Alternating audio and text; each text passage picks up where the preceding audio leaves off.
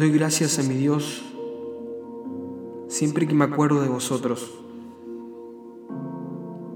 Siempre en todas mis oraciones rogando con gozo por todos vosotros, por vuestra comunión en el Evangelio desde el primer día hasta ahora.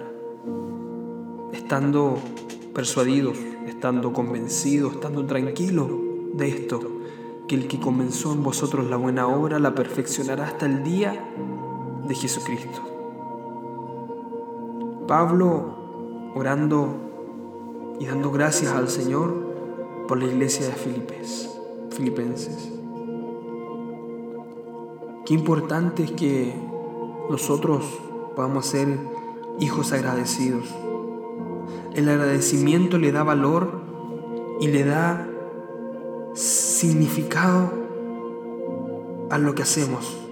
Le da valor a lo que estamos viviendo. Le da valor a nuestra existencia. Y una de las cosas importantes es la actitud que nosotros tomemos frente a las circunstancias, frente a lo que estamos viviendo. Podamos ver a un Pablo desde una cárcel, donde quizás puede haber estado angustiado, donde quizás puede haber estado siendo azotado, pero él da gracias a Dios porque a pesar de lo que está viviendo, él puede ver que la iglesia está creciendo Ahí en el verso 12 del capítulo 1 de Filipenses dice, quiero que sepáis hermanos que las cosas que me han sucedido han redundado más bien para el progreso del Evangelio, de tal manera que mis prisiones se han hecho patentes en Cristo, en todo el pretorio y a todos los demás. Y la mayoría de los hermanos, cobrando ánimo en el Señor con mis prisiones, se atreven mucho más a hablar la palabra sin temor Wow. Algunos a la verdad predican a Cristo por envidia y contienda, pero hay otros de buena voluntad. Los unos anuncian a Cristo por contención, no sinceramente, pensando añadir aflicción a mis prisiones, pero los otros por amor, sabiendo que estoy puesto para la defensa del Evangelio. ¿Qué pues? Que no obstante, de todas maneras, o por pretexto o por verdad, Cristo es anunciado y en esto me gozo y me gozaré aún. Qué hermoso poder ser agradecidos. Debemos aprender a tener gratitud en nuestro diario andar. Porque cuando tenemos gratitud tenemos suficiente. Hay contentamiento, hay alegría, La gratitud no depende de cuánto ni qué tengamos, sino cuánto valor le damos a lo que tenemos. ¿Cuánto es el valor que le estamos dando? Históricamente se ha dicho que nunca se valora las cosas hasta que se pierden, pero debemos valorar aún esas pequeñeces, aún esas cosas pequeñas que nos están sucediendo Podemos quizás tener mucho, pero aún así hay quejas en nuestras vidas y no valoramos lo que quizás otros sí puedan valorar. Quizás podemos tener 20 trajes para poder ponernos y ninguno nos gusta y ahí estamos que no, que este sí, que este no, que no me gusta. Y puede haber otra persona que pueda tener dos y con esos dos es feliz. Démosle gracias al Señor por lo que Él nos ha provisto, por lo que Él nos ha dado.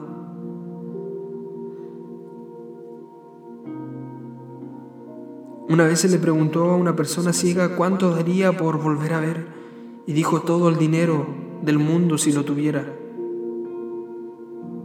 Entonces, yo soy millonario porque veo, porque camino, porque siento, porque tengo gusto. Y esto nos llena de sentido, esto nos llena de vida. La, gratitud viene a través de lo que tengo. Y hay cosas que nos pueden robar la gratitud. Y una de esas cosas es la comparación. Cuando nos ponemos a compararnos con otras personas, cuando miramos hacia los lados, eso comienza a generar rivalidad, un espíritu de competencia. En vez de mirar hacia afuera, debemos mirar hacia el cielo. Otra cosa que nos puede robar la gratitud es la queja. Tener la costumbre de quejarnos por todo. Es que, es que, es que. Tengamos cuidado con todo aquello, con todas esas quejas que, que puedan haber en nuestras vidas. Los malos compañeros, los malos amigos, que nos llevan muchas veces a, a quejarnos, a criticar, son personas que nos alejan de la gratitud que quizás pueda haber y comenzamos a ver las cosas mal. Por eso que es importante la actitud que nosotros tomamos. Aprendamos a dar gracias a Dios por todo. Le damos gracias a Dios, debemos darle gracias a Dios por el agua que tenemos. Porque tenemos luz, porque tenemos donde dormir, porque quizás en la noche tenemos una frazada donde acobijarnos, porque quizás tenemos un lugar donde poder ir. Porque tenemos a alguien que nos ama, porque quizás tenemos un pantalón, una ropa con que vestirnos el día de hoy, porque quizás tenemos un plato de comida que servirnos en nuestra mesa el día de hoy. Usted puede hacer una lista y enumerar cosas por qué darle gracias al Señor. Agradezcámosle a Dios, agradezcale por su familia, agradezcale por sus amigos, agradezcale a Dios por quién es Él, por lo que Él ha hecho. La gratitud depende del valor que le demos a las cosas y a las personas. Por eso debemos cuidar nuestro corazón, quitar la queja y no compararse con los demás. Note que en el nacimiento de la iglesia de Filipos es la actitud de gozo la que se pone de manifiesto en lugar de escuchar quejas, en lugar de escuchar lamentos y sentir autocompasión por la injusticia de los azotes en el cepo y en el encierro en una celda oscura y maloliente, Pablo y Silas entonaban alabanzas al Señor. En el dolor es mejor cantar, es mejor agradecer. Si el mundo sin Cristo encuentra en el canto un desahogo para sus sentimientos, cuánto más el creyente en Cristo debe recurrir a este método de alabanza para hallar contentamiento y sumisión a la voluntad soberana de Dios. El apóstol Pablo era un hombre agradecido y constantemente impulsaba a la iglesia a poner en práctica esa virtud de poder ser hijos agradecidos. Dele gracias al Señor. Y deje todo lo malo. Deje toda esa queja, toda murmuración. Y seamos agradecidos. Agradecidos. Agradezcale por su familia.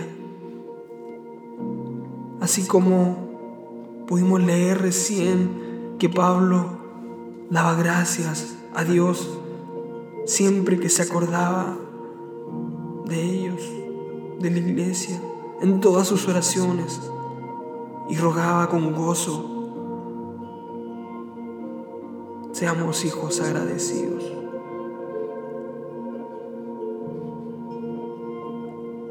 En el nombre de Jesús.